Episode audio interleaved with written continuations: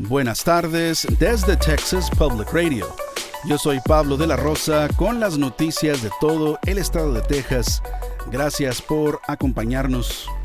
Una audiencia en un tribunal de apelaciones federal comenzó hoy jueves a las 9 a.m. en la hora central para determinar si el estado de Texas puede mantener colocada la barrera flotante de mil pies que instaló en el Río Grande. El gobernador Abbott ordenó que se instalaran boyas con púas cortantes en el Río Grande cerca de Eagle Pass en julio para detener el cruce de un gran número de personas migrantes hacia la remota ciudad fronteriza. La administración de Biden presentó una demanda argumentando que la barrera es una amenaza para la seguridad pública y el medio ambiente, además de que causa problemas diplomáticos con México y lo consideran un abuso de autoridad de parte del gobernador republicano. Un juez federal estuvo de acuerdo, pero la orden para quitar las boyas fue suspendida por el quinto tribunal de apelaciones del circuito que es conservador y uno de los jueces que forma parte del panel de hoy fue asesor principal de Abbott en el pasado. Por ahora las boyas con púas aún permanecen flotando en una sección del Río Grande mientras continúa la fuerte oleada de migración en el área de Eagle Pass.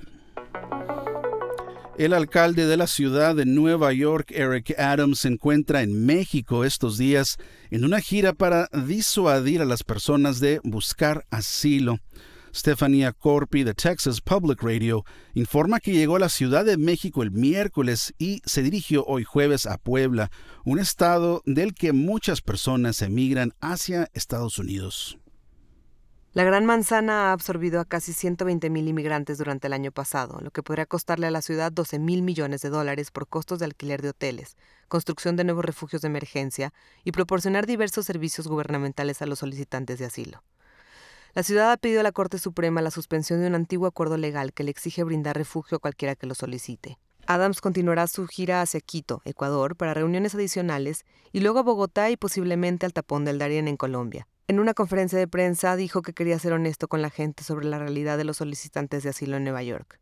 Estamos al máximo de nuestra capacidad, dijo. Soy Estefanía Corpi en la Ciudad de México. Curiosamente, al estado de Puebla se le conoce coloquialmente como Puebla York por la gran cantidad de migrantes del estado mexicano que han vivido o residen actualmente en Nueva York. La administración de Biden planea ampliar el muro fronterizo en el sur de Texas. El secretario del Departamento de Seguridad Nacional, Alejandro Mayorkas, anunció que desestimará 26 leyes federales para acelerar la construcción del muro. Mallorcas dice que está desestimando las leyes para lidiar con los miles de cruces de personas migrantes entre los puertos de entrada en el Valle del Río Grande que han estado ocurriendo en el último año. La administración está utilizando fondos de una asignación del Congreso que se otorgó en 2019 para construir las nuevas secciones del muro, la cual fue impulsada por una declaración de desastre de la administración de Trump.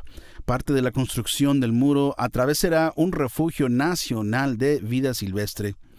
Según Lycan Jordal, el defensor de la conservación del suroeste para el Centro para la Diversidad Biológica, esto no solo evita que las autoridades asuman su responsabilidad, sino que también podría resultar fatal para las especies en peligro de extinción en el refugio.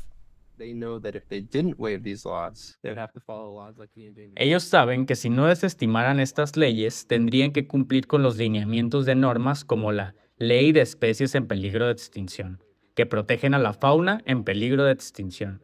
Estos muros probablemente estarían destruyendo el hábitat de esas especies.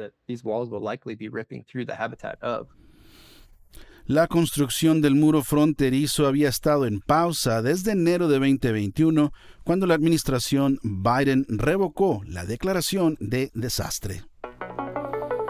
En noviembre se celebrará el Festival de las Flores en Guatemala, un evento anual que celebra la herencia cultural y natural del país. Carla González de Texas Public Radio tiene más información. El Festival de las Flores de Guatemala se ha llevado a cabo en Antigua Guatemala durante más de seis años, transformando la ciudad en una explosión de color y arte. Fundado por emprendedores locales apasionados por la cultura y el arte, el festival ha crecido exponencialmente, ganando reconocimiento oficial en 2019, cuando se nombró al mes de noviembre como el Mes de las Flores en la Antigua Guatemala bajo un acuerdo municipal. El festival ha atraído a más de 2.500 artistas y ha incluido talleres, exposiciones y desfiles de carrozas. La edición 2023, programada para el 18 y 19 de noviembre, se enfocará en el tema Guatemala, país de la eterna primavera, destacando la rica herencia cultural y natural del país. Soy Carla González, reportando. En los seis festivales anuales que se han llevado a cabo anteriormente, las actividades que se realizan han sido diversas, abarcando desde exposiciones de pintura, escultura y arte floral, hasta conciertos musicales y obras de teatro. Esto ha sido TPR Noticias al Día. Nos vemos mañana viernes con más reportajes de todo el estado. Sigan nuestro canal en YouTube o Facebook para no perderse ninguna historia. Desde el Valle del Río Grande para Texas Public Radio, yo soy Pablo de la Rosa. Este año en Texas Mutual Insurance Company estamos celebrando 25 años de dividendos con un récord de 340 millones distribuidos en negocios de Texas. Vea cómo los negocios son mejores con Texas Mutual en texasmutual.com diagonal dividendos.